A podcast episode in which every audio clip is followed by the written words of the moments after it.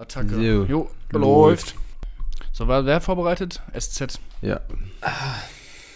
Schön, schön. Ja, wie geht's euch? Och. Ähm. Ich habe morgen meine letzte Abgabe und dann habe ich drei Monate frei. Oh, stark. Und ähm, ja, letzte Woche, letzte Woche hatte ich Entwurfsabgabe ähm, vom Projekt und jetzt diese Woche, also morgen habe ich noch Dings, äh, Portf nach Portfolio, was laber ich da? Portfolio. Das ist meine Lieblingsvorlesung, ja. Ja, wie gesagt, ich war. Grüße gehen raus an Philipp Becker und Fritz. kann noch ein Bierchen trinken. ähm, nee, habe ich noch Pastichabgaben morgen. Und äh, dann habe ich. Dann bin ich die übernächste Woche nochmal eine, eine Woche mit meinem Professor Zelten. Irgendwo in der Oberpfalz.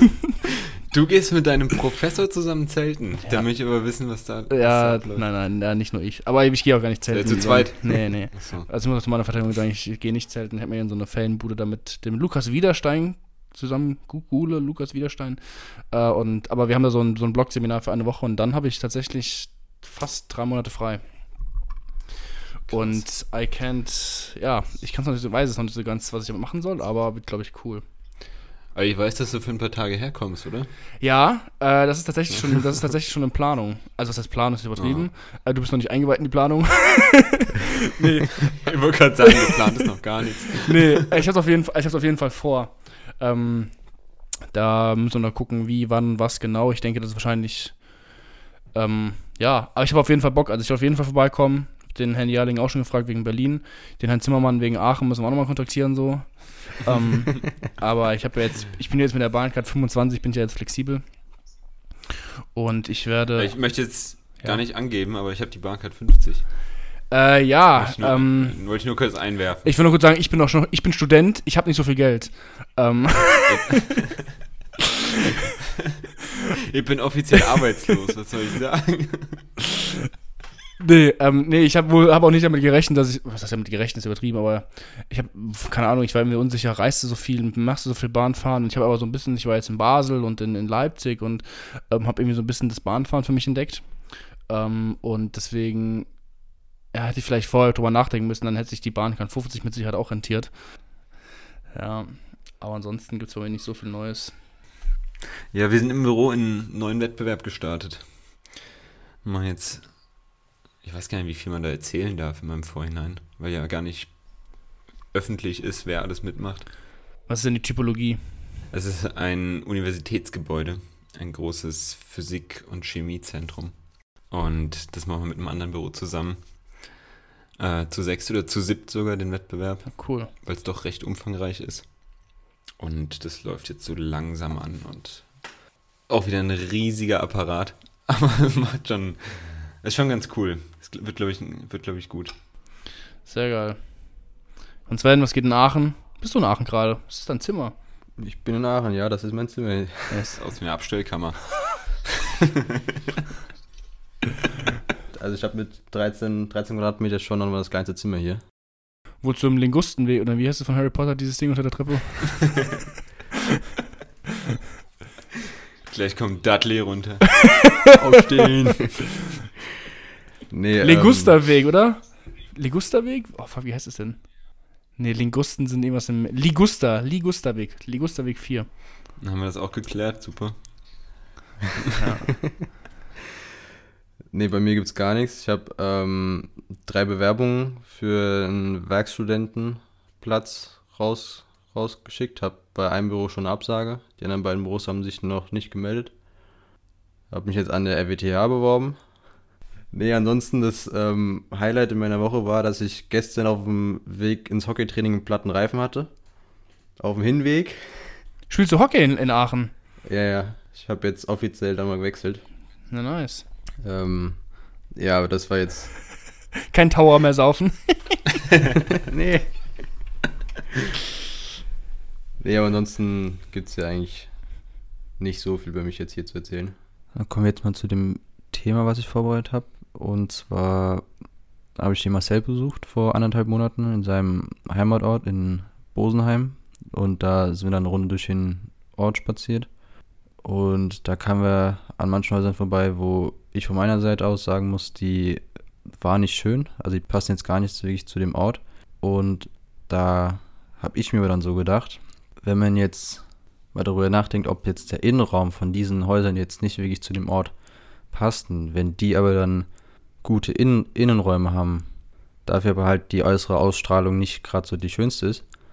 Und da dachte ich mir so, ist es dann ein schlechtes Haus, wenn es von der innenräumlichen Gestaltung gut ist, aber halt außen die Wirkung nicht zum Ort passt.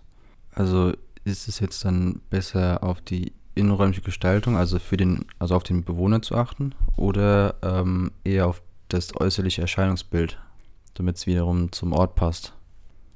Also an sich ist jetzt dann die Hauptfrage, die ich mir dann da gestellt habe, für wen bauen wir eigentlich? Oder halt auch, für wen sollten wir bauen? Für den Ort oder für die Menschen, beziehungsweise für die Bewohner? Und ich ich glaube, du musst auf beides achten.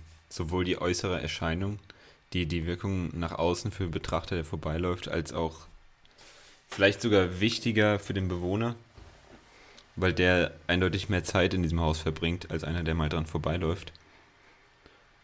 Aber das ist das Thema ähm, zweites Semester bei Herrn Ebbing, Frau Fanudi, äh, Grundriss und Fassade. Und Schnitt natürlich muss alles parallel laufen. Das war so eine der, der Faustregeln, die wir Woche für Woche irgendwie eingehämmert bekommen haben. Ähm, das ist nichts, was irgendwie nacheinander passiert. Man macht zuerst den Grundriss, daraus entsteht die Ansicht. Das ist falsch. Man macht den Grundriss, macht eine Ansicht, dann ändert man die Ansicht, dann ändert sich der Grundriss, dann kommt noch der Schnitt dazu, über den du auch noch entwerfen kannst. Und ja, das, das muss irgendwie alles Hand in Hand gehen. Wenn du vielleicht mitten in der grünen Wiese irgendwo ein Haus mitten ins Nirgendwo stellst, dann kann man vielleicht. Nein, kann man nicht. Man kann nicht die, die Wirkung nach außen vernachlässigen. Ähm, also ich glaube auch, dass, also zunächst mal für wen wir bauen, ich glaube, wir bauen immer für Menschen. Also der Mensch ist, glaube ich, immer der Maßstab der Architektur. Also auch wenn wir einen 10 Meter hohen Raum planen, hat es vielleicht keinen menschlichen Maßstab, aber trotzdem beziehen wir es auf die Wahrnehmung des Menschen. Weil wenn wir da jetzt einen Riesen reinstellen, der 5 Meter hoch ist, so dann sagen wir eigentlich, ja, ist ja eigentlich gar nicht so ein großer Raum, aber wir gehen ja immer von der Wahrnehmung. Schnucklig. Ja, ja, wir gehen ja immer von der Wahrnehmung auf, aus, die ein Mensch hat. Und für einen Mensch ist ein 10 Meter hoher Raum, auch wenn der Mensch mal groß gewachsen ist, ein 2,5 Meter fünf ist, so ist es immer noch ein großer Raum. So, ähm, deswegen ist, glaube ich, die erste Antwort, wir bauen immer für den Menschen. Und ähm, du, da, ja. Sorry, möchte ich da kurz unterbrechen. Äh, Wäre jetzt spannend die Frage, gäbe es Architektur ohne Menschen? Nein. Architektur ohne Mensch, also Architektur ist menschengemacht. Deswegen ist Faktor Mensch immer präsent in der Architektur. Ja, ich meine ja, also der Ursprung der Architektur ist, also ich glaube, wenn wir es mal jetzt so sagen, ist ja, glaube ich, die Urhütte, von der man ausgeht. Und die kam ja nun mal aus menschlichen Bedürfnissen. Heißt Schutz vor Witterung, äh, ja, also das war ja der Ursprungsgedanke, Schutz vor der Witterung, einfach, dass man ein Dach über dem Kopf hat, im, im banalsten Sinn des Wortes. Und ähm, deswegen, natürlich ist es irgendwie, vielleicht ist man logisch, aber logisch, aber ich glaube erstmal, dass man irgendwie halt sagt, okay, man baut irgendwie für Menschen. Und dann ist natürlich die Frage auch, was so der, ich glaube, dass man diese An die Antwort auf die Frage auch irgendwie typologieabhängig machen muss. Ähm, oder? Lass ich mir gerade überlegen. Weil wenn ich jetzt zum Beispiel ein Museum baue, ähm, also es geht auch immer, also es geht immer, ich glaube, es geht immer, was für einen Anspruch dieses Haus hat. Also ich bin der Meinung zum Beispiel, dass auch ein Einfamilienhaus muss, äh, muss klar irgendwie auch die um, auf die Umgebung eingehen und muss, muss, muss äh, auch sich nach außen präsentieren und darf eben nicht nur rein der Funktion der Bewohner dienen, sondern hat auch immer, also auch ein Einfamilienhaus in irgendeiner Siedlung oder in irgendeiner Stadt ist immer ein Stadtbaustein. Hat sich also auch irgendwie einem gewissen Erscheinungsbild der Umgebung äh, nicht unterzuordnen, aber einzuordnen und irgendwie aufzunehmen und das zu verarbeiten und irgendwie vielleicht auf eine zeitgenössische Art und Weise irgendwie aufzugreifen, aber trotzdem hat irgendwie was mit dem Ort umzugehen. Ähm, natürlich gibt es ja dann da auch wieder zig verschiedene Varianten, dass man sagt, ich tue das ganz bewusst konterkarieren oder sowas oder ich ordne es ganz ein, dass man es kaum sieht und sowas, dieses Haus und sowas. Ähm, deswegen ist es, ja, fällt mir gerade schwierig, irgendwie das ähm, auch jetzt irgendwie versuchen, versuchen irgendwie jetzt gar nicht abwerten anderen Architekturen oder irgendwie, keine Ahnung, zum Beispiel Freddy und sowas. Ich hatte mit Freddy mal die Folge, diese Fertighaus-Folge, ging es um Fertighäuser, ob das überhaupt, so du kannst den Leuten ja nicht verbieten, den Traum vom einen Familienhaus zu realisieren oder umzusetzen. Ich meine, das kannst, du kannst nicht sagen, so, nee, ihr könnt euch kein Architektenhaus leisten, der irgendwie auf die Umgebung achtet, deswegen dürft ihr kein Einfamilienhaus haben, so, das kann man ja nicht machen. So, ähm, ist halt einfach die Frage, inwieweit, was der eigene Anspruch ist von den Leuten, die da bauen, was, was irgendwie da auch der Anspruch ist der Leute, die für diese Familie baut und sowas. Ähm, deswegen, ich glaube, da kann man, also ich für mich könnte irgendwie sagen, ich, das, wenn man irgendwie ein Haus baut und damit irgendwie die Umgebung prägt, hat man immer auch irgendwie eine Verantwortung der Umgebung gegenüber. Und der muss man irgendwie, bin ich der Meinung, muss man gerecht werden. Also muss man auch gucken, was gibt es in der Umgebung, was baut man da. Und ähm, ja, zum Beispiel war das jetzt, wir haben jetzt auch eine von den Diplomarbeiten, das ging hier um, war hier in Kaiserslautern das Pfaff-Gelände und es war so ein, früher war das ein Nähmaschinenhersteller und das sind alles, waren das früher so Back, also fast wie so Hamburg-Speicherstadt, waren das nur so Backsteinbauten früher. Und da sind auch ein Groß oder viele von diesen Gebäuden wurden auch erhalten. Und da hat zum Beispiel einer so einen neuen, das soll halt auch jetzt irgendwie umgeplant werden, dieses Areal und auch Wohnungsbau und Forschungsprojekte und so, Forschungsgebäude und sowas sollen da rein. Und da hat zum Beispiel einer so ein, so ein, so ein Torgebäude in Anführungszeichen entworfen, was quasi so der Auftrag in dieses Areal sein soll. Und das sieht aus, es könnte auch wie Dubai The Frame. Ich weiß nicht, ob ihr dieses Haus kennt, was gerade einfach so, wie da so steht, so. Und das ist halt irgendwie so, also das mag zwar, kann man jetzt, ob das jetzt so war oder weiß ich jetzt gar nicht, aber das kann zwar die geilsten Innenräume sein und kann zwar perfekt für die Funktion sein, aber meiner Meinung nach hat es an diesem Ort nichts zu suchen. Und auch die, der erste Kommentar vom ersten Professor war, er hat selten ein Projekt gesehen, was den Ort so negiert hat. So, so, und das ist halt schon irgendwie, denke ich mir so, ja, also ich glaube, und das ist ja gerade irgendwie die Krux an der Architektur, dass man sowohl die Funktion als auch irgendwie auch den Ort, dass man das alles verbindet. Und ich glaube, Peter Zumto hat es mal gesagt und Freddy hat es auch mal öfters, glaube ich, schon erwähnt, so, dass Peter Zumto mal gesagt hat, man muss eigentlich immer nur Ort und Funktion und Nutzung immer wieder übereinander legen und sich immer wieder gegenseitig kontrollieren lassen und, und, und, und vergleichen lassen, bis man eigentlich schon fast automatisch zum Entwurf kommt. Und ich finde das eigentlich ein ganz schönes Bild, dass es eigentlich beides Parameter sind, die absolut nicht zu vernachlässigen sind und absolut nicht das eine ist mehr, das andere weniger. Das ist super, da wollte ich gerade einhaken. Wollte euch fragen, ob, ob, ihr meint, man kann das irgendwie priorisieren. Man sagt, man baut zuerst für den Nutzer und dann für den Betrachter. Dass man da irgendwie eine, eine Reihenfolge hat in der Priorisierung oder ob das alles auf einer Ebene ist. Aber damit hast du jetzt schon super drauf geantwortet. Ja, ich glaube halt, dass, also zum Beispiel bei öffentlichen Gebäuden und sowas, da wird sich ja auch über den Bebauungsplan und sowas, wird sich ja auch schon Gedanken gemacht, wo welche Typologien hinkommen könnten. Also es ist ja zum Beispiel so, dass wahrscheinlich, keine Ahnung, ich habe jetzt absolut kein Beispiel dafür, aber es wird ja keiner auf die Idee kommen, mitten auf dem See irgendwie auf einmal eine Einfamilienhaussiedlung zu planen oder sowas. Keine Ahnung, mega dumm jetzt irgendwie so. Aber es wird sich. Wo, mitten auf dem ja, See? Eine ich weiß es nicht, aber es wird sich ja schon Gedanken drüber gemacht, wo was hinpassen könnte. Hat Christo da wieder eine Insel drüber gezogen? Oh, ich habe jetzt einen Buff, ich hab jetzt einen Buff von dem gekauft. Ich bin echt mal gespannt, ey. Ja, Ja, weil der, oh, da gibt es so einen, so einen Verlag, der hat letztens irgendwie diese ganzen, der sind so ein bekannter Verlag, der so ganz viele Bücher über die Architekten raus hat, der haben irgendwie irgendwie für 3 Euro oder für 6 Euro jetzt immer diese Architekten, über, jeden Architekten oder Künstler so ein Buch. Anderes Thema. Ähm. ich muss, ich muss Taschenverlag. Taschenverlag, hatte, genau. Hatte Rabatt letzte genau, Woche. genau, da habe ich Genau. mir sechs oder sieben Bücher geholt oder sowas. Ich muss Ja. gerade kurz mal meine Gedanken Wir kriegen, sammeln. übrigens, wir, kriegen übrigens, wir kriegen übrigens Geld dafür von, von, vom Taschenverlag. Also ihr dürft es jetzt überweisen. Wir schicken euch eine Mail mit der Konto. Schön wär's. Nee, ich muss grad, ich muss gerade meine Gedanken nochmal sammeln kurz, damit ich dann nochmal was Dezidiertes zu sagen kann. Ja, komm mal wieder zurück. Verdau mal deinen Gin Tonic. Ähm, also, ich, also ich glaube, wir, wir bauen für Menschen und beim Menschen ist sowohl der Nutzer als auch der, der dran vorbeiläuft und das Haus sieht, gemeint. Kann man das vielleicht einfach unter Nutzer zusammenfassen? Nutzer, man, der Mensch, der dran vorbeiläuft, nutzt den Stadtraum, durch den er sich bewegt. Und dieses Gebäude, Gebäude sind immer Teil des, des umgebenden Raumes. Ja, aber ich finde es komisch, also Oh, dass jetzt der. Passant, der an meinem Einfamilienhaus vorbeiläuft, ist glaube ich nicht, also fände ich komisch, den als Nutzer meines Hauses zu bezeichnen. Ja, weiß nicht, vielleicht lehnt er sich mal an die Fassade. und Ist das ein ja, nee. Stimmt schon. Ich versuche nur, äh, ja, überlegt, ob man das vielleicht noch weiter runterbrechen kann, aber Nutzer und Betrachter oder Passant. Ja, ich meine, das ist ja eine ganz, das ist ja so eine ganz archaische Frage, glaube ich, die sich die Architekten schon immer stellen, so Form follows Function oder äh, äh, Function follows Form, so nach dem Motto, also was ist da jetzt quasi die, die, die, die antreibende Kraft bei dem Ganzen?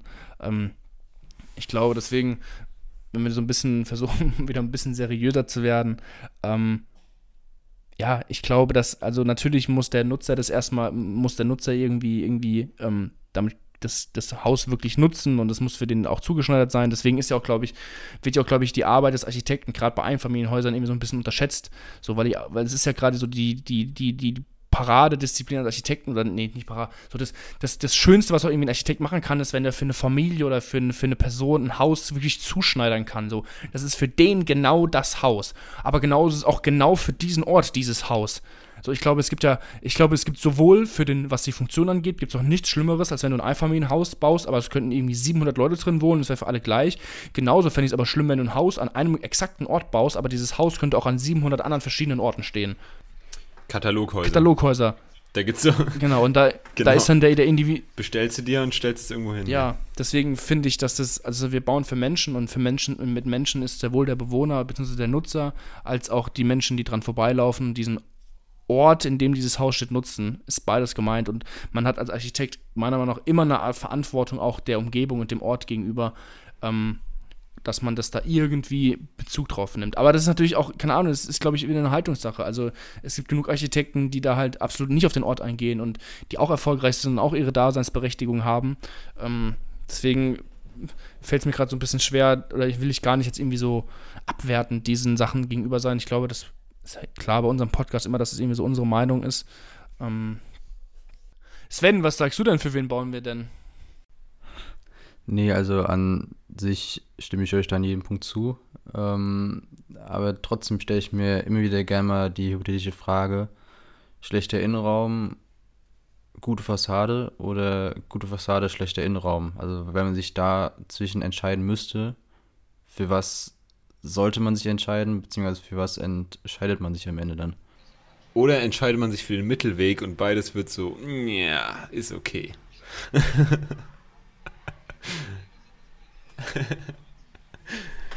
Ähm, aber ich glaube nicht, also ich glaube nicht, dass es Architektur halt ist.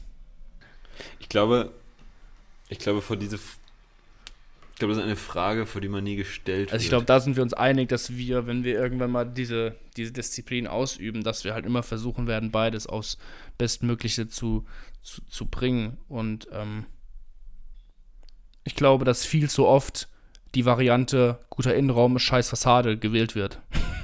also ich glaube, die wird viel zu oft heutzutage gebaut, glaube ich. Ähm, das ist klar, das mag jetzt auch sich wieder unfassbar hochnäsig und überheblich vielleicht an, anhören und wir als Studenten eigentlich absolut gar nichts zu melden haben, vielleicht so in die Richtung, aber ich glaube, ähm, dass das viel zu oft passiert. Schon, dass einfach irgendwelche anonymen Kisten dahingestellt werden und dann steht dann über drüber noch irgendwie, keine Ahnung, im Bauhausstil am besten so und dann wird das irgendwie, keine Ahnung, als teure Villa verkauft und das mag zwar innenräumlich nicht ganz toll sein und für die Leute irgendwie ganz angenehm sein, aber nach außen ist es halt so eine anonymisierte, standardisierte Kiste, die halt überall stehen kann. Und ich glaube, dass, also so schätze ich uns sechs alle ein, wenn wir mal Architektur machen sollten im späteren Beruf, dass wir uns hoffentlich niemals, dass wir hoffentlich niemals an den Punkt kommen werden, wo wir diese Entscheidung treffen müssen. Lieber äh, außen Pfui und innen Hui oder andersrum. Das wird die, Fu das wird die, Fuku die Fukuhila-Architektur. Was? Ja, also der Fukuhila ist doch vorne Hui, hinten Pfui. So. Weil geschnitten und hinten lang. Und dann ist die Architektur ist dann außen Hui und innen Pfui oder innen Hui und außen Pfui. Say, Fukuhila-Architektur. oder warte, wie können wir das dann nennen? Warte. Fukuhila ist ja. Nee, Fukuhila ist ja vorne kurz, hinten lang. Ist dann außen Hui, innen Pfui. Nee, es wird zu verkopft. Denk da morgen nochmal drüber nach, wenn du nüchtern bist. Aber Fuku, Fuku, Fukuhila-Architektur, finde ich, können wir uns merken. ja. Boah, es tut mir so leid, dass ich so verbaut bin gerade. Sven hat sich schon richtig. Mühe, Sven hat sich richtig Mühe gegeben mit der Vorbereitung. Jetzt kommt so ein lallender Uli-Kopf hier und labert den Scheiß. Du, das ist voll okay. Nee, also an sich war das eigentlich jetzt sogar schon eigentlich die einzige Frage, die ich vorbereitet habe, aber da es jetzt, da wir da jetzt doch relativ schnell fertig waren mit der Frage, hätte ich sogar noch ein weiteres kleines Thema vorbereitet. Und zwar geht es ums Thema Entwerfen, Präsentieren und Benoten. Oh, ja, finde ich cool. Auf jeden Fall, ähm, ja, wir sind jetzt, also an sich der Marcel und ich sind jetzt äh, fertig mit dem Bachelor. Mast, äh, Adrian ist jetzt erstes Semester in seinem Master. Master of Disaster. Wie habt ihr, äh, oder wie, wie hast du jetzt in deiner äh, Masterstudienzeit, beziehungsweise auch in deiner Bachelorzeit, wie habt ihr da entworfen? Also in welcher Umgebung habt ihr da entworfen? War die Umgebung wichtig? Oder in welcher Umgebung wart ihr so am kreativsten? Ähm, also ich habe, also ich würde sagen, dass ich eine Routine, also ich habe eine Routine entwickelt eigentlich erst ab dem sechsten Semester, glaube ich. Da fing es bei mir an, dass ich sagen würde, okay, ich mache mir auch, ich habe mir aktiv Gedanken drüber gemacht. Ich muss sagen, davor war es leider noch ein bisschen sehr blauäugig und intuitiv. Ähm, deswegen würde ich erst sagen, ab dem sechsten Semester kam das, dass ich mir wirklich aktiv da Gedanken drüber gemacht habe, auch so eine Methodik entwickelt habe, wie ich quasi jetzt immer, immer wieder an einen Entwurf rangehen möchte. Also wenn ich an den Ort bedenke, habe ich bis jetzt eigentlich immer, immer zu Hause entworfen. Also entweder bei mir oder halt im sechsten Semester habe ich mit Freddy zusammengearbeitet, das Projekt habe ich mit Freddy gemacht. Also immer eigentlich, wo konzentriertes Arbeiten möglich ist. Meistens auch ohne Musik, glaube ich. Erst wenn es dann so ein bisschen, wenn man irgendwie in so einen Modus kommt, dann war auch irgendwie dann mal Musik dabei, sodass man irgendwie in so einen, in so einen Rausch gekommen, glaube ich. So, dann war das auch weiß irgendwie ganz gut, auch so mit Musik förderlich und sowas. Aber ansonsten eigentlich immer irgendwie in privaten Räumen, da wo es halt irgendwie ruhig ist, wo man das, wo man, wo es irgendwie gut funktioniert. Ich muss jetzt allerdings sagen, dass jetzt in meinem ersten Mastersemester, also ich kannte, ich hatte ja nie ein Online-Semester, ich kannte das mit Corona ja gar nicht. Ich bin ja beim Bachelor gerade so noch durchgeschlittert analog. Ähm, deswegen äh, Chapeau, dass ihr das da, ich glaube, hattet ihr zwei Semester, hattet ihr, glaube ich.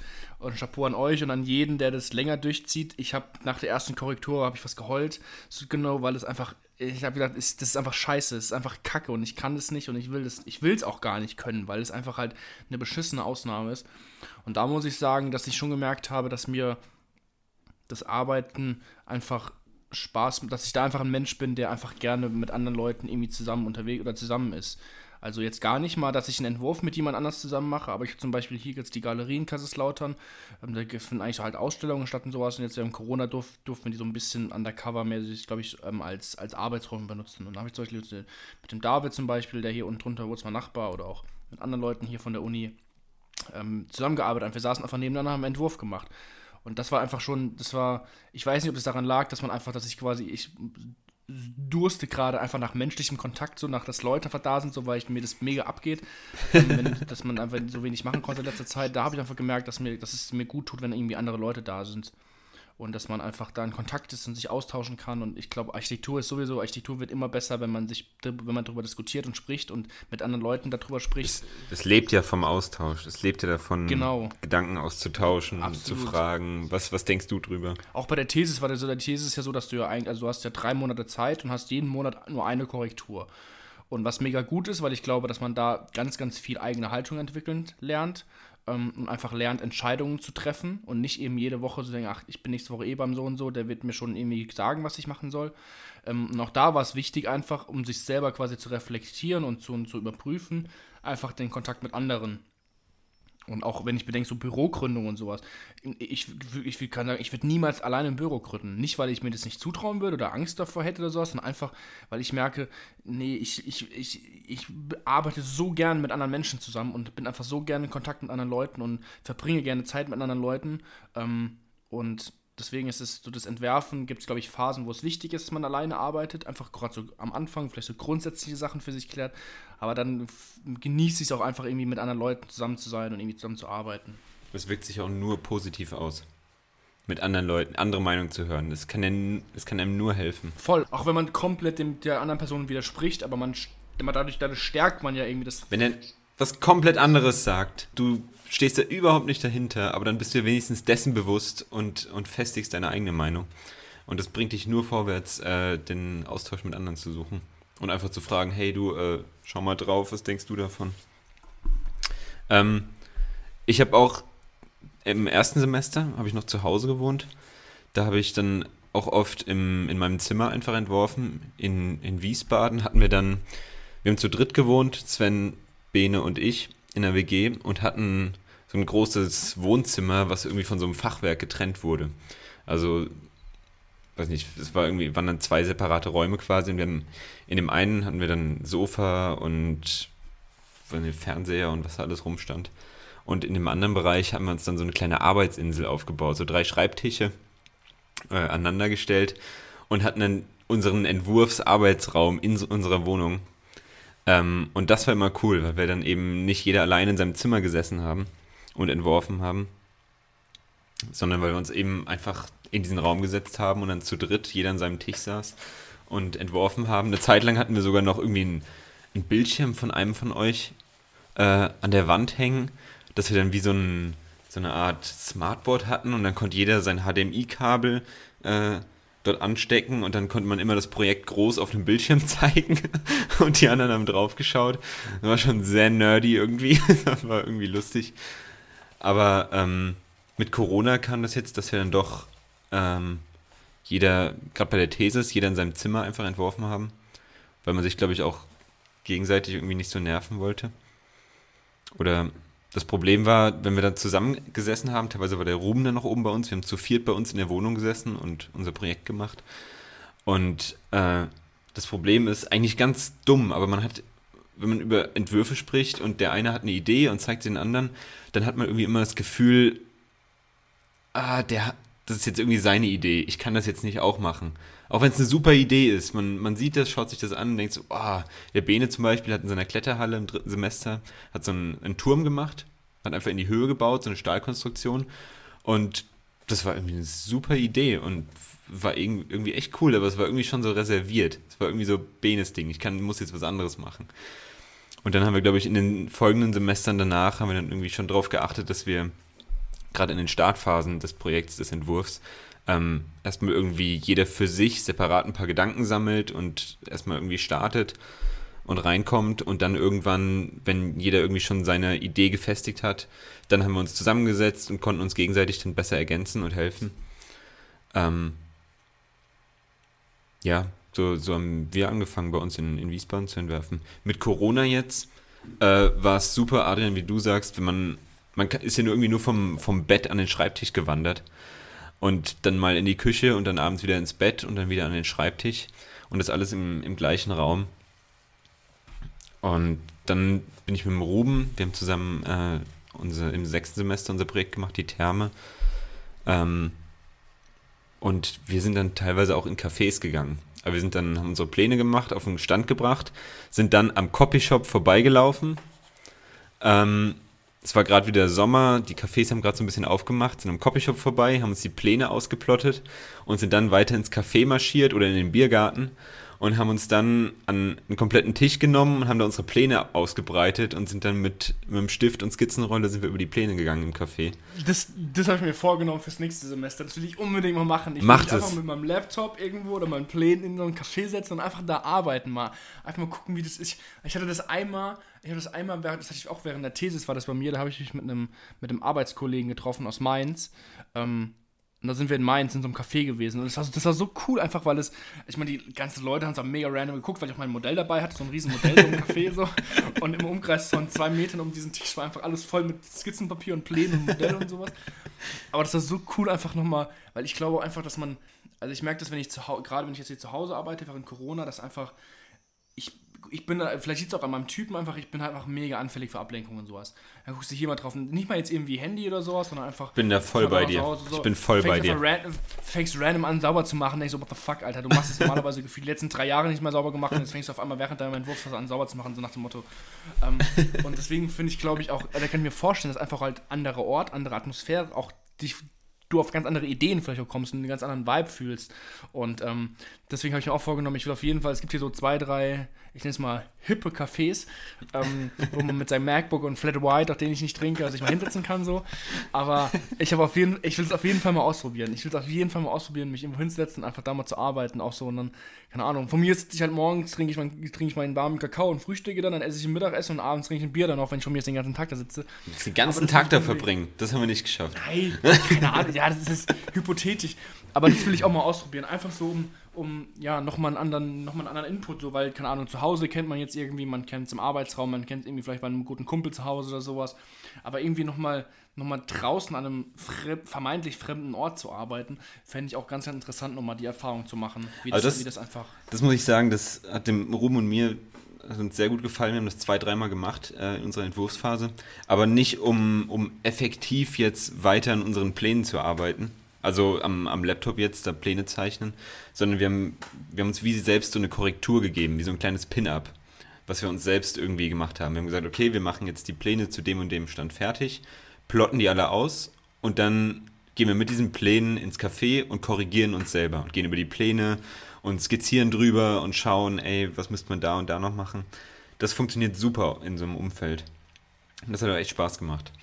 Das kann ich nur empfehlen. Ähm, das hilft einem während jetzt während dieser Corona-Phase auch mal aus dem Zimmer rauszukommen. Dann jetzt gerade mal noch zum Thema Pläne. Entwerft ihr eher am Modell oder entwerft ihr eher an der Zeichnung, am Skizzieren, am PC? Also ich muss sagen, es, es Modell habe ich gerade zu Beginn des Bachelors äh, teilweise sehr vernachlässigt. Ähm, und habe dann teilweise mehr an den, an den Plänen rumskizziert und entworfen, als, als wirklich an einem, an einem Modell, was man irgendwie anfassen kann, drehen kann, anschauen kann. Ähm, aber das kam jetzt doch immer mehr Richtung, Richtung Ende des Bachelors, dass man einfach so, so ganz simple kleine Styrodurmodelle oder aus irgendwelcher Pappe oder gefaltetem Papier einfach so ein, so ein Volumenmodell bauen. Ähm, das habe ich immer mehr für mich jetzt wiederentdeckt, quasi. Das hat man irgendwie im ersten Semester bei uns zumindest gemacht, dass man sagt, ey, baut Modelle und Arbeitsmodelle und Modelle über Modelle. Und das wurde dann irgendwie, die Semester danach habe ich es zumindest wieder ein bisschen fallen lassen. Ich weiß gar nicht warum.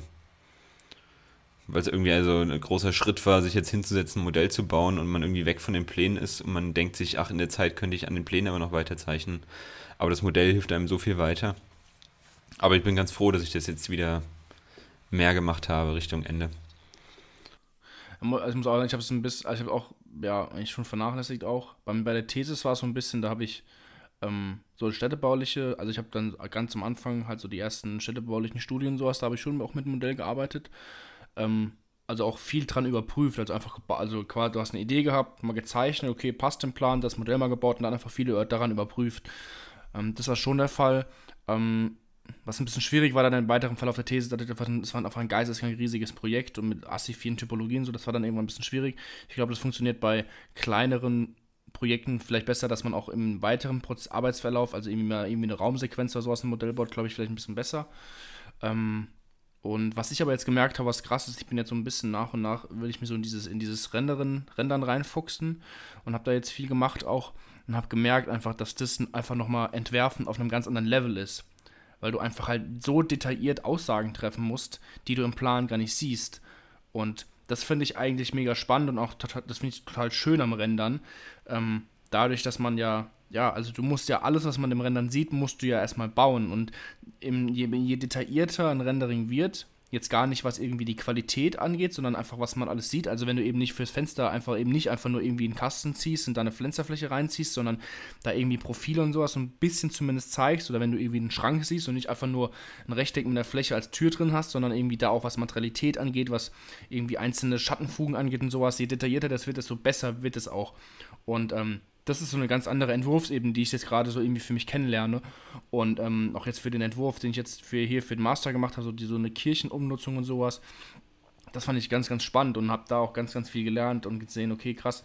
Also das, da, da muss man Entscheidungen treffen, die man einfach im, im 1 zu 200, selbst im 1 zu 100 einfach gar nicht sieht, logischerweise. Ähm, das fand ich irgendwie spannend und auch nochmal eine große Möglichkeit. Und ich kann mir vorstellen, klar, ist jetzt irgendwie, wenn es jetzt irgendwie ein großes Projekt ist, dann ist es ein bisschen schwieriger, weil man da ja immer nur ganz einzelne, ganz Ausnahmen irgendwie mal rendert und eine Innenraumperspektive zeigt. Aber wenn es zum Beispiel irgendwie um, um ein Familienhaus geht oder sowas und da mal eine Innenraumperspektive, dann kann man auch wirklich ins Detail gehen und sagen, okay, ich möchte, dass dieser Einbauschrank, dass der genau so aussieht, oder diese Küchenzeile, die Aufteilung der Schränke, die Arbeitsplatte, eine Schattenfuge und sowas, dass man da sehr, sehr detailliert dran arbeiten kann. Das finde ich irgendwie eine total schöne Möglichkeit, ähm, was mir vorher so ein bisschen verwehrt geblieben ist, einfach weil ich halt ähm, gut, außer die Modellfotos da, aber selbst beim Modell ist ja trotzdem, wenn du halt ein großes Modellfoto machst, äh, ein Modell baust, wie im 1 zu 20 oder sowas, dann ist es halt immer noch nicht so detailliert, weil du halt einfach, ja, das Material gibt dir einfach noch aktuell noch einfach Grenzen vor. Aber wenn du halt ein Rendering, weil das Rendering baust du ja immer 1 zu 1. So, Und deswegen ist es einfach eine super Möglichkeit, die ich jetzt irgendwie durchs Rendern so ein bisschen für mich entdeckt habe und einfach auch, dass man merkt, okay, das kann man eben nicht totschweigen, wenn man jetzt ein Rendering macht, sondern du musst da jetzt eine Aussage zu treffen und das wird dann auch eben halt für bare Münze genommen, was man dann da sieht. Ja, selbst so ein, so ein Innenraummodell, was ihr jetzt äh, für eure, äh, für das Gebäude auf dem, auf dem Hochschulcampus, Projekt E. ja genau, für euer Projekt E, auch auf Instagram zu sehen. Ich glaube, das erste Projekt sogar, was hochgeladen ist, gell? Das, Kann genau. das sein? Ja, da habt ihr auch ein wunderschönes Innenraummodell gebaut. Aber das geht halt bei weitem nicht so detailliert, wie wenn du so ein Rendering machst, weil das ja, du kannst ja nicht eins zu eins bauen, das geht nicht. ist immer ein Maßstab drin, musst immer ein bisschen abstrahieren. Ähm, Also ich, aber ich, muss, ich muss auch sagen, ich finde es, also es ist ein bisschen schade, dass gerade Modelle haben ja oft so, also gerade in der Uni ist es so, ach fuck, jetzt muss ich noch ein Modell bauen. Ähm, mh. Also dass es quasi nur so als, als Abgabeleistung gesehen wird, aber gar nicht als, als, keine Ahnung, irgendwie tägliches Mitten die Kritik nehmen gesehen wird. aber es ist ja eine, Wobei eine, ich- eine Möglichkeit, gerade weil ein Modell so einen Abstraktionsgrad hat, kann man ja an einem Modell durch diesen Ab Abstraktionsgrad, oh Gott, das ist ein schwieriges Wort, Abstraktionsgrad. ist das richtig? Ja. Ja, dadurch äh, kann man, weiß nicht, kommen einem vielleicht noch andere Ideen oder neue Ideen, die man vielleicht in den Entwurf direkt mit einweben kann, weil eben noch nicht alles gesetzt ist. Es ist halt viel einfacher als, also wenn du, ich glaube gerade, also für Städte, ich glaube für die städtebauliche Setzung ist ein Modell unerlässlich. Mhm. Weil ich glaube, da du einfach, du kannst halt so schnell mal eben gefühlt irgendwie fünf Meter von so einem Haus über alle Geschosse abschneiden, als wenn du das irgendwie im 3D rendern oder irgendwie in einem Plan machst und sowas.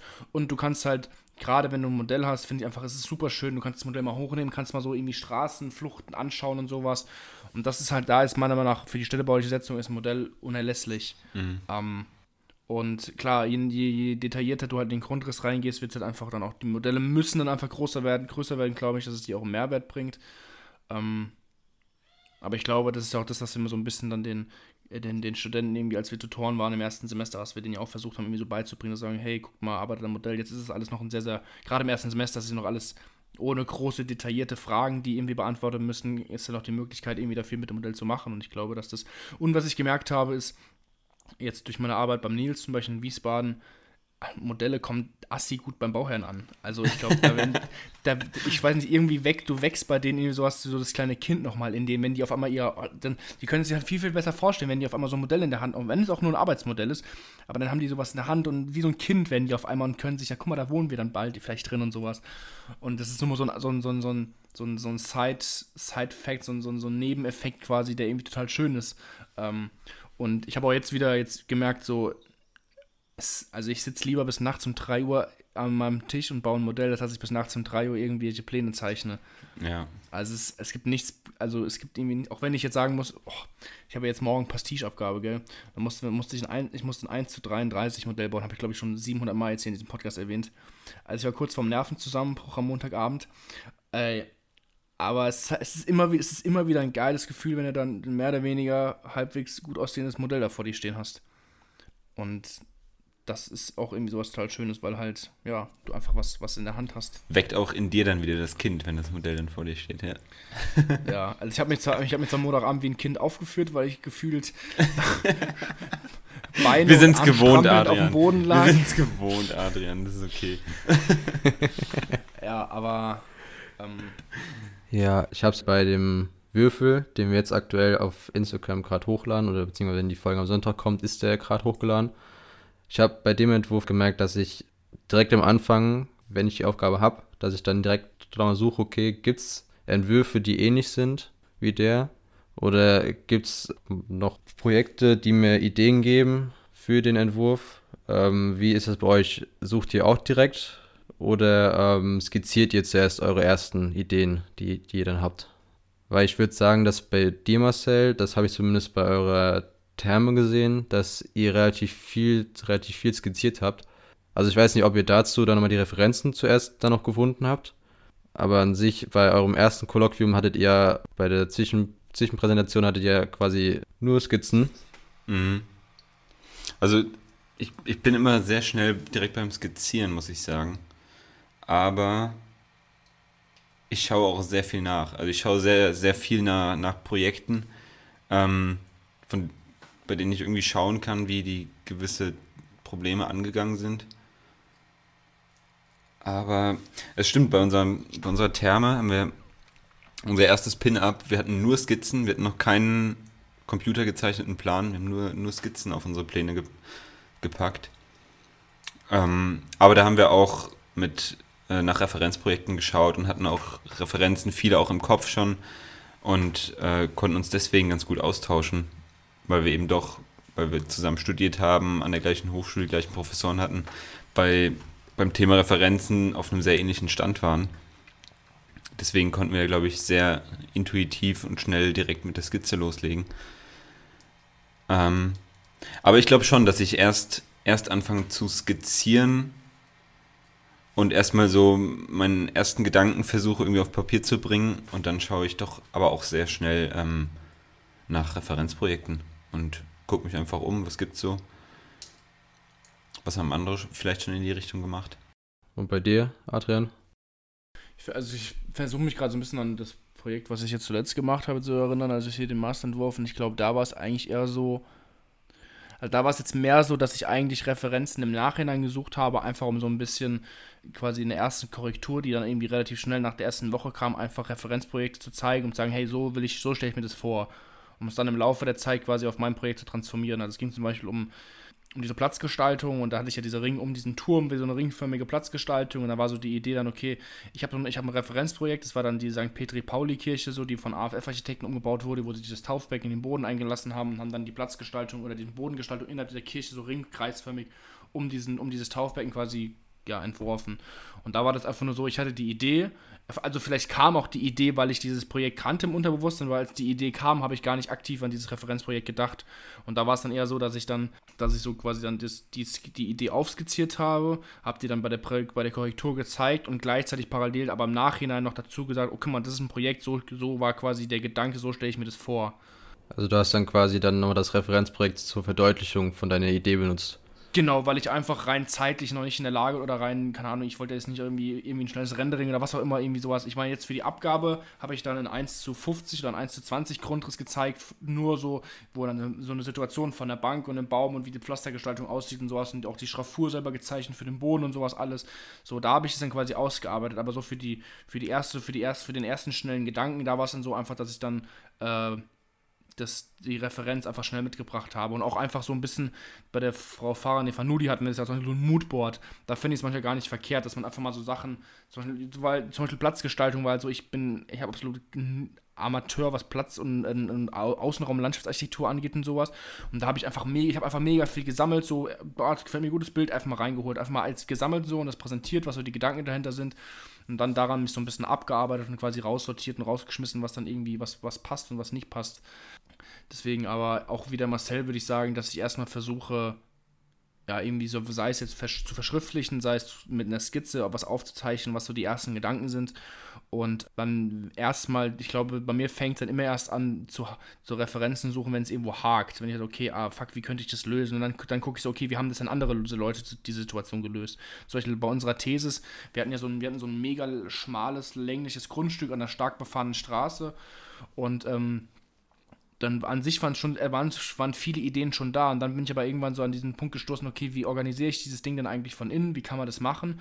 Und dann habe ich nach Referenzen gesucht und bin dann auch, ich glaube, von EM2N-Architekten oder EM2N oder E2A-Architekten, ich weiß nicht mehr genau, habe ich ein Referenzprojekt gefunden, was eigentlich war genau das gleiche Grundstück, nur dass keine stark befahrene Straße, sondern es waren Bahn, Bahngleise, waren dann da auf der anderen Seite halt so. Und dann habe ich geguckt, okay, wie strukturieren die das und sowas und habe mir danach von Sachen ab. E2A ist das. Dann war es E2A, ja, dann war es genau, mhm. E2A, glaube ich. Die haben diese schwarz-weiße Webseite, auch die ganzen. Genau, ja. Ja, dann war es dann E2A. Holliger U2 oder so heißt das Ding, kann das sein? Ja, ist, ist ein mega cooles Ding, finde ich. Und ähm, deswegen, da war es eher so, dass ich, okay, ich habe ein Problem, wie haben es dann andere gelöst? Aber erstmal mich gar nicht, weil ich einfach, also ich habe auch irgendwann so, ab dem fünften Semester kam dann also man merkt schon, das fünfte Semester war, nee, das sechste Semester war bei mir sehr einschneidend. So ab dem Semester, sechsten Semester war dann auch einfach so, ich, ich will jetzt eine klare Haltung für mich selber entwickeln und dann muss ich eben mich auch immer an so einem Ding irgendwie abbeißen, will nicht immer direkt gucken, okay, was machen denn andere. Natürlich kann man daraus irgendwie viel ableiten und sagen, okay, ich finde das gut, ich finde es nicht gut, das, dann entwickelt man ja auch eine eigene Haltung. Aber ich wollte erstmal so, so weit es geht, irgendwie aus eigenem, aus eigenem Gedankengut quasi Ideen schöpfen und, ähm, dann glaube ich, glaube, ganz ohne Referenz kommt man eh nicht, weil alles, was man weiß und was man gut findet und kennt, kommt irgendwo her, weil man es mal gesehen hat und sowas. Deswegen ganz davon abstreiten kann man es ja, oder ganz davon abwenden kann man ja nicht. Ähm, aber aktuell war. Das, das, Entschuldigung. das ist ja das Schöne daran, man, man sucht die Referenzen äh, nach Gedanken und Bildern, die man im Kopf selber entwickelt hat. Also du hast ja ein Bild im Kopf, irgendwie so und so soll das aussehen und dann suchst du ja etwas, was dann irgendwie nah genug rankommt, um das vielleicht jemand anderem dann bildlich zeigen zu können. Also so geht man ja mit Refer Referenzen um. Man, man schaut ja nicht, schaut sich ein Projekt an und sagt, ey, so will ich das auch machen. Das ist ja das Schöne. Wie findet ihr, oder ich mich interessieren, was ihr dazu sagt. Ich hatte nämlich letztens auch einen Gedanken, ähm, was dieses Referenzensuchen angeht. Und zwar ist es nicht schade, dass man oder was heißt schade? Ich hatte so ein bisschen die Angst, dass ich Referenzen suche, nur um meine eigenen Ideen zu legitimisieren oder legi legitimisieren, so. Es ist nicht schade, sondern so, dass man sagt, ja, aber ich habe die, die Idee, aber guck mal, der macht es genauso, deswegen ist, kann man das doch machen. Weil es ist nicht irgendwie so, also ich finde es auch irgendwie, vielleicht ist es auch ein total romantischer Gedanke, dass man vielleicht aber auch, dass man eigene Ideen halt, dass man die einfach so äh, beibringen muss, den Professoren oder sowas, oder erklären muss, dass die auch das gut finden, auch wenn man keine Referenz hat. Ich glaube, wenn du, wenn du die, die Referenz brauchst, um zu beweisen, dass das irgendwie schon mal jemand gemacht hat und dass man das machen kann, dann ist das falsch. Aber wenn du die Referenz nimmst, um ein Bild, um, um wirklich jemandem ein, ein Bild zu zeigen, wie genau du das meinst, dann äh, ist das vollkommen legitim. Aber wenn du es aus Erklärungsnot irgendwie brauchst, diese Referenz, um zu zeigen, ey, das hat schon mal jemand gemacht, ich kann das auch machen. So nach dem Motto, wenn der das darf, dann darf ich das auch äh, das ist, glaube ich, der falsche Ansatz. Aber wenn man einfach nur was sucht, was möglichst nah an das Bild, was man im Kopf hat, rankommt, um das jemand anderem zu zeigen, weil man es halt so ein Bild halt schwer beschreiben kann. Deswegen zeigt man lieber etwas, was irgendwie nah rankommt. Das finde ich, also vollkommen legitim. Jetzt waren wir dann ja gerade beim Entwurf. Ähm, wenn, du, wenn der Entwurf fertig ist, dann kommt er auch zum Präsentieren. Wie präsentiert ihr oder wie bereitet ihr euch vor? Was ist euch bei der Präsentation wichtig? Seid ihr sehr nervös davor oder wie beruhigt ihr euch, wenn ihr dann noch nervös seid? der hat dann schon winkt ab. Xanax. Xanax. Ritalin und Xanax. Schneid das bitte raus, wenn man. Also. nee, das, das, das, das bleibt drin. Nee, aber ich hab's halt ähm, bei dir, Adrian, gemerkt, dass also einerseits bei der Bachelor, das war glaube ich bei der Bachelor-Abgabe, bei der Präsentation, die sogar noch vor Ort war. Das war die letzte, bevor es dann online ging. Plus dann jetzt auch noch, äh, war das diese Woche, wo du deine Abgabe hattest? Oder schon die letzte Woche? Letzte Woche, ja. Also du bist richtig organisiert. Also, also du machst es wirklich so von, von dem Auftakt am Anfang, gehst du wirklich Schritt für Schritt durch. Und da. und da muss ich sagen, da, ähm, da merke ich halt auch an mir, ich bin halt davor immer so, okay, fängst halt mal beim Schwarzplan an, dann Lageplan Grund ist klar, aber ähm, du bleibst halt immer noch so ruhig dabei. Und ich werde halt so direkt, doch, du, doch, du warst ruhig. Also ich muss dazu sagen, ähm, bei meiner Bachelor-Thesis also ohne mich jetzt selber abzufeiern oder sowas, aber ich habe bei meiner Bachelor-Thesis ein unglaublich positives Feedback auf meine Präsentation bekommen. Also Bäh. es kamen Leute zu mir, nee, also es kam wirklich, also ich glaube der Ruben und sowas hat auch gemeint, das war eine mega gute Präsentation und sowas und Abgehoben. super gut gewesen. Und ich weiß es noch, ich stand da vorne, ich, also innerlich war ich so, ich habe mich hab in die Hose geschissen. So, also das war und ich habe auch, also es ist auch, es ist auch immer wieder, oh, keine Ahnung, ich weiß nicht, ob ich das jemals abstellen werde, keine Ahnung so. Ich weiß nicht, ob das davon auch darauf ruht, dass ich irgendwie Nee, eigentlich nicht, weil jetzt zum Beispiel bei dem jetzt bei der Masterentwurf und sowas, ich war mega überzeugt von meinem Entwurf. So, ich fand den mega gut. Und ich war, ich war wirklich total zufrieden. So was die, was, was die, was die Präsentation angeht, also irgendwie Plandarstellung, Renderings, Modellfotos, was auch immer, als auch vom Entwurf selber, was ja viel wichtiger erstmal ist. Ähm, aber was da natürlich, also was da jetzt dazu kam dieses Semester, war einfach, es war meine erste Online-Präsentation. Es war der erste Entwurf an der neuen Uni, äh, neue Professoren. Ich habe absolut keine Ahnung, wie die ticken und sowas und wie das alles abgeht und so. Ähm, und deswegen war das auch, ich weiß noch, der, der, erste, der erste Kommentar vom Professor war, nachdem irgendwas kam, ja, Konradi, die haben in derselben Zeit die doppelte Anzahl an Wörtern untergebracht wie ihre Kommilitonen. So. Ich war. Alter, ich war, ich so, ich so aufgeregt einfach auch und ich natürlich, also ich mache mir schon, ich habe mir schon Gedanken gemacht, und strukturiert und auch ich finde gerade, ich habe auch mit dir da auch auf der Zugfahrt telefoniert, Sven, so dass es einfach, ich wusste halt einfach nicht, wie man so eine Online-Präsentation aufbauen soll, weil das Ding ist halt, wenn du einfach die 4 a 0 Pläne da hängen hast, dann gehst du einfach von Zeichnung zu Zeichnung und zeigst an der Zeichnung, was du halt haben willst, weil alles alles ist immer zu 100% präsent da. Aber wenn du halt das online präsentierst, dann sehen die Leute immer nur eine Zeichnung, beziehungsweise immer nur eine Seite, die du denen zeigst. Und deswegen war ich auch total verunsichert am Anfang, wie ich das jetzt aufbauen soll. Ob ich jetzt einfach klassisch Grundriss, Ansicht, Schnitt da durchlaufe oder ähm, so wie ich es im Endeffekt gemacht habe. Ich habe ich hab eigentlich, ich habe mir, hab mir erst aufgeschrieben, was ich sagen will und habe danach die Präsentation aufgebaut und habe halt dann, wie gesagt, ich glaube, in der Endpräsentation ist, glaube ich, mein Erdgeschossgrundriss sechsmal drin oder sowas und irgendwie der eine Schnitt fünfmal drin oder sowas, weil ich halt, also jetzt war es bei uns natürlich noch so, dass wir zwei Gebäude hatten, also zwei getrennte Volumen, so, das heißt, ich bin irgendwie im Erden, habe ich den einen Erdgeschossgrundriss erklärt, habe dann was in irgendein Detail im Erdgeschossgrundriss wiederum in zwei Schnitten und drei Ansichten erklärt, bin dann wieder zurück zum Erdgeschossgrundriss, weil ich dann da noch einen anderen Teil von dem einen Gebäude und so. Und deswegen war das war das nochmal eine totale Sondersituation, was jetzt diese Endabgabe anging. Aber an sich muss ich schon sagen, dass ich mir seit der Thesis wirklich einfach klar Gedanken gemacht habe, was ich sagen will. Weil davor habe ich immer so frei Schnauze gemacht und es hat auch ganz gut funktioniert, aber im Endeffekt habe ich so, boah, fuck, du hast die Hälfte vergessen einfach. Deswegen Notizen immer machen. Ich glaube, im Endeffekt muss man es für sich selber ausmachen, ob man einen Fließtext schreibt und den vorliest. Das war jetzt zum Beispiel jetzt beim Diplom, die ich mir heute angeguckt habe, haben der Großteil, ich glaube, fast alle haben einfach haben den Text vorgelesen. Ich glaube, bei einer Online-Präsentation ist es erstmal halb so wild, wie wenn man es analog macht, weil ich glaube, es ist, also ich finde es immer mega kacke, wenn da Leute stehen, analog präsentieren, wie es früher in der Uni war. Da links hängen die Pläne und rechts steht da einer und liest einfach einen Roman vor und hat aktiv nichts mit den Zeichnungen zu tun oder so. Und das sieht man im Grundriss und zeigt wie so ein Nachrichtensprecher auf die Wetterkarte so. Das finde also find ich immer, das finde ich bei einer analogen Präsentation immer mega kacke. Da finde ich bei einer, wenn man es wirklich vor Ort präsentiert, immer so ein bisschen freier schon besser. Ich glaube, beim Digital ist es, glaube ich, ein bisschen verträglicher, wenn man was vorliest. Ich habe auch, ich mache mir immer Notizen und überlege mir, ey, was, was ist dir wichtig? Was möchtest du unbedingt erwähnen an deinem Entwurf? Was möchtest du den Leuten erzählen?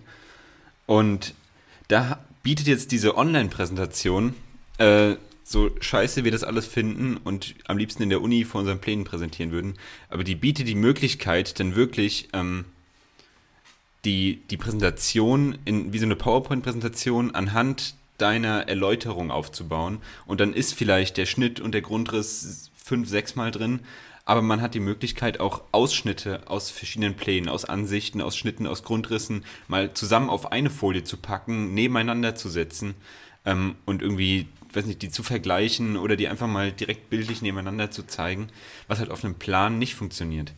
Da hast du, da hast du deine Pläne hängen und da kannst du jetzt nicht mal sagen, okay, du nimmst jetzt den Ausschnitt von dem Grundriss und schiebst den jetzt nochmal da neben den Schnitt. Ähm, da ist ein, ein, ein ausgedruckter Plan eben schon viel gesetzter. Und da kann man in der Präsentation viel mehr spielen irgendwie. Vor allen Dingen kannst du halt viel mehr sagen, so, also, warte was sagen, zeigen so, guckst dir jetzt an. Also siehst du hier, was ich dir sagen will, quasi, also gefühlt im, im 1 zu 5 sagen, guckst, Genau, so ja, zack, in genau, die Fresse, so, weil, Plan. Weil Jetzt ich halt oft bei, bei was ich so ein bisschen schade fand, oft bei Präsentationen halt irgendwie in der Uni oder sowas, dass dann Professoren auf einmal aufstehen und sich irgendeinen Plan angucken, während du davon redest. Ich meine, deshalb bestimmt nochmal Sondersituationen, finde ich mir mega schade, ähm, weil mir so, ey, ich präsentiere jetzt hier und ich finde, das gehört dann irgendwie dazu, dass man mir auch zuhört jetzt, auch wenn es vielleicht scheiße ist, was ich laber, aber trotzdem hat es irgendwie was mit Respekt zu tun, dem zuzuhören.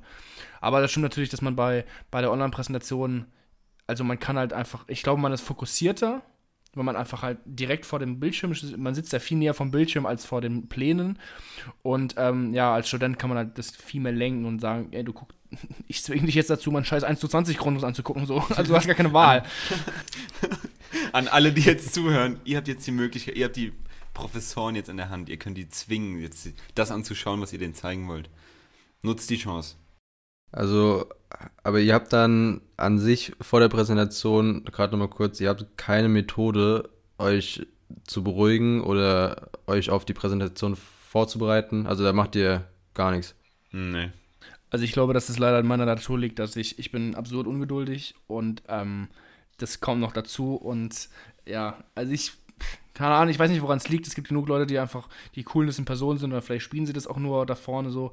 Ich also angeblich merkt man es mir auch teilweise nicht an, so, aber ich kann sagen, ich bin absolut aufgeregt so. Ich meine, ich muss natürlich sagen, die letzten beiden Präsentationen waren irgendwie, die ich hatte, waren sehr einschneidend. Also einmal war es die Bachelor-Thesis, was so gefühlt ja das, das Größte zum damaligen Zeitpunkt war und jetzt war es wieder eine besondere Situation, weil online, weil Uni, neue Uni, neuer, also Master, so, da war ich einfach auch aufgeregt, so, keine Ahnung, vielleicht ist es im nächsten Semester wiederum anders, aber also bis jetzt weiß ich einfach, mir hat es auch immer wieder ein bisschen geholfen, weil ich einfach meine Präsentation hundertmal nochmal durchgehe und einfach nochmal checke und ob wirklich auch alles dabei ist. Klar kann man sich ja, glaube ich, auch viel dann kaputt machen, wenn man es einfach überkontrolliert. Ähm, aber ich stehe dazu, ich bin da aufgeregt und ähm, keine Ahnung. Wenn, wenn man es mir nicht anmerkt, ist ja gut. Das muss ich sagen, das, das mache ich nicht. So hundertmal über meine Präsentation, über die Notizen drüber gehen und alles zigmal durchsprechen, äh, dann mache ich mich selbst nur noch nervöser je öfter ich das durchspreche.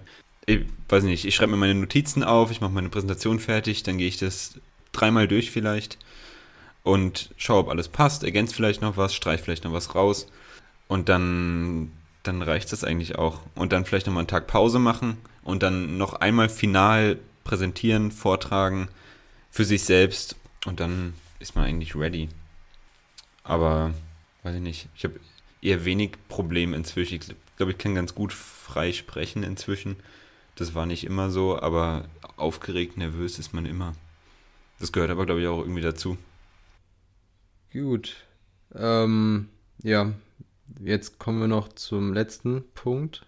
Ähm, ja, ähm, aus unserem kleinen Kollektiv ähm, sind, waren wir doch eigentlich alle mal Tutoren oder sind es jetzt, oder beziehungsweise waren es jetzt, das Semester ist dann jetzt doch schon um. Und wir hatten ja auch äh, die Möglichkeit, Studenten zu benoten. Habt ihr irgendwie ähm, durch diese Benotung etwas in eurer Entwurfsphase, in eurer Präsentationsphase dann noch geändert? Durch diese Benotung von anderen Studenten? Ähm, ich glaube, ich habe nichts wegen der Benotung geändert, sondern einfach, weil ich mitbekommen habe, viel mehr mitbekommen habe, wie sehr, oder einfach viel mehr Präsentationen von anderen Leuten mitbekommen habe. Und dann einfach gemerkt habe, okay, was gefällt mir, also klar, man bekommt ja irgendwie die Leute, die Präsentationen von den eigenen Kommilitonen mit und sowas, aber da muss ich immer sagen, so, aus, das war jetzt irgendwie eine Zwischenkorrektur, aber wenn man da eine Endabgabe ist, da ist, also wieder so Thema Nervosität und Aufregung, da war ich immer so einem Tunnel, da war mir jetzt eigentlich scheißegal, was die da vorne gelabert haben, so. Und da habe ich nicht so drauf, da habe ich, da habe ich nicht so dezidiert drauf geachtet, so, okay, was finde ich jetzt gut, was finde ich jetzt schlecht. Aber man irgendwie, als ich Tutor war und sowas, da war, war das immer so, ähm, da habe ich total drauf geachtet, wie die präsentieren und was die sagen und was für eine Reihenfolge und sowas. Und da muss ich sagen, habe ich für mich viel gelernt und geguckt, ähm, wie, wie der, nicht mal jetzt irgendwie, weil das dann so und so benotet wird, sondern einfach, wie das ankommt bei den Leuten. Und ähm, ich glaube, jetzt ist es ja so in der Uni, dass wir die große, das ist ja eine Möglichkeit, was zu präsentieren, weil später im Beruf, wenn du einen Wettbewerb machst, präsentierst du das nicht, da müssen deine Pläne einfach zu 100% Aussagekraft haben. Aber jetzt, was die Präsentation angeht, habe ich da schon viel, viel, glaube ich, gelernt oder für mich mitgenommen und so eine Haltung entwickelt, wie ich mal präsentiere oder wie ich präsentieren möchte einfach. Ja, glaube ich auch, dass man einfach viel mehr Präsentationen anderer Leute mitbekommt und sich auch ganz auf diese Präsentationen eben konzentriert weil, weil man die dann eben bewerten muss, sich die Pläne anschaut, die Projekte bewertet von denen. Und dadurch, dass man sich einfach so konzentriert auf, auf genau diese Präsentation, das, was einem gezeigt wird, kann man, glaube ich, einfach aufgrund der Masse an Präsentationen, das sind ja einige, die man da mitbekommt, äh, lernt man, glaube ich, einfach durch, durchs Zuhören. Und was vor allen Dingen ist, was vielleicht schon ein bisschen darauf, nee, nicht mal auf die Note angeht, aber wie es ankommt, ist einfach, also was für eine Rolle das Präsentieren spielt bei der Wahrnehmung des Projektes. Also wie man, wie man, wie man sich gibt, wie man präsentiert, was für eine Wortwahl man trifft und sowas. Und eben, was ich meinte, eben, dass man eben nicht einfach nur links daneben steht wie so ein Pfosten und einfach nur labert und rechts hängt irgendwie so ein Projekt, wie was gefühlt einfach gar nicht zu einem hört, sondern was für eine, also, keine Ahnung, ich habe das halt so gemerkt, dass wenn halt irgendwie im ersten Semester man ein Tutor ist, wie man auf Projekte reagiert, wo das einfach eine, eine runde, stimmige Präsentation ist oder wo halt einfach ein Dude irgendwie da so schlurfen da so steht, so keine Körperhaltung, keine Spannung, einfach so hinlabert und so, ich muss die Scheiße jetzt hier präsentieren, so, so was für eine Wirkung das auf einen selber hat. Und ich glaube, da kann sich ja keiner von frei machen. Ähm, und ja, ich, ich glaube, es ist auch falsch anzunehmen, dass, dass, dass die Pläne und das Modell und das, was man abgibt, dass die für sich wirken und die Präsentation eigentlich nur das ist, um Informationen rüberzubringen. Information ist, glaube ich, ein wesentlicher Bestandteil der, der Endabgabe des Projekts, weil man eben wirklich vermittelt, was, was man sich gedacht hat, was man vielleicht nicht auf den Plänen sieht. Ähm, Und da hat man wirklich die Chance und die Möglichkeit über das Auftreten und über das, was man sagt, wie du meintest, auch Wortwahl. Ähm, und ja, das Auftreten, das sich selbst präsentieren quasi als Entwerfer des Projekts, was da hängt. Da kann man, glaube ich, unglaublich viel noch mitgeben. Ja, definitiv. Das ist ja kein schönes Wort, aber man muss es halt einfach verkaufen. Also ich glaube, das ist, ja, es ist halt immer so dumm an, weil verkaufen. Money, money, money, money. Ja, es hört sich immer so an, als müsste man irgendwie Scheiße für Gold verkaufen und sowas. Aber ich glaube schon, dass das einfach. Das machst du dann, Adrian, bei deinen Projekten. Nee, das ist, das, das ist ein ganz wesentlicher Bestandteil und ähm, ich glaube, da haben schon viele Leute vieles wettgemacht durch eine anständige Präsentation einfach. Also an sich lohnt es sich auf jeden Fall, um sich selber für seine Präsentation vorzubereiten und besser zu werden, andere Präsentationen anzugucken. Ja. Absolut. Also auch jetzt, wie gesagt, wenn, wenn ihr irgendwo eingeschrieben seid oder sowas. Ich meine, das ist, das ist wiederum auch, auch ein Vorteil von diesem Online-Ding. Du kannst dir ja gefühlt aus Timbuktu von der Uni kannst du dir irgendwelche Präsentationen anschauen. So. Das ist halt wieder cool. Oder auch irgendwelche Vorträge von einem Architekten und sowas. Deswegen, äh, ja, auch, ich habe es jetzt auch leider zu wenig genutzt. So, heute das erste Mal erst aktiv. Gestern habe ich mir zwei Diplom-Präsentationen angeschaut. So, machen. Einfach machen und hingehen. So, und keine Ahnung, ich habe auch mitbekommen, dass hier, wenn hier Analogpräsentationen stattfinden, so, dass da immer, die, ist es immer rappelvoll und die Leute gucken sich das an und ich habe hab das auch nie so aktiv leider gemacht. Ich glaube auch in, in Wiesbaden ist es ja auch nie so ein Ding. Also ich weiß nicht, ob ihr jemals bei einer Präsentation, außer jetzt von Freunden, irgendwie bei Präsentationen von anderen aus anderen Semestern da wart. Sowas. Habe ich nie groß gemacht, außer halt auch mal bei euch so, aber weil, weil wir uns halt kennen. Aber es ist ja auch außerhalb unserer Bubble, in Anführungszeichen, so unserer Joe Fix Bubble, so sind ja auch irgendwie Leute, die Sachen präsentieren und einfach machen, nutzen. Was? Was? Ja. Euer Semester war bestand aus vier Leuten, unseres nur aus zwei, weißt du? nee, aber deswegen einfach so viel Input wie möglich gucken, wie Leute präsentieren. Und ich glaube, dass das, es kann nie schaden. Es kann nie schaden, sich andere Leute anzuschauen und zu gucken, was die, was die präsentieren und wie die präsentieren. Schlusswort. Cut!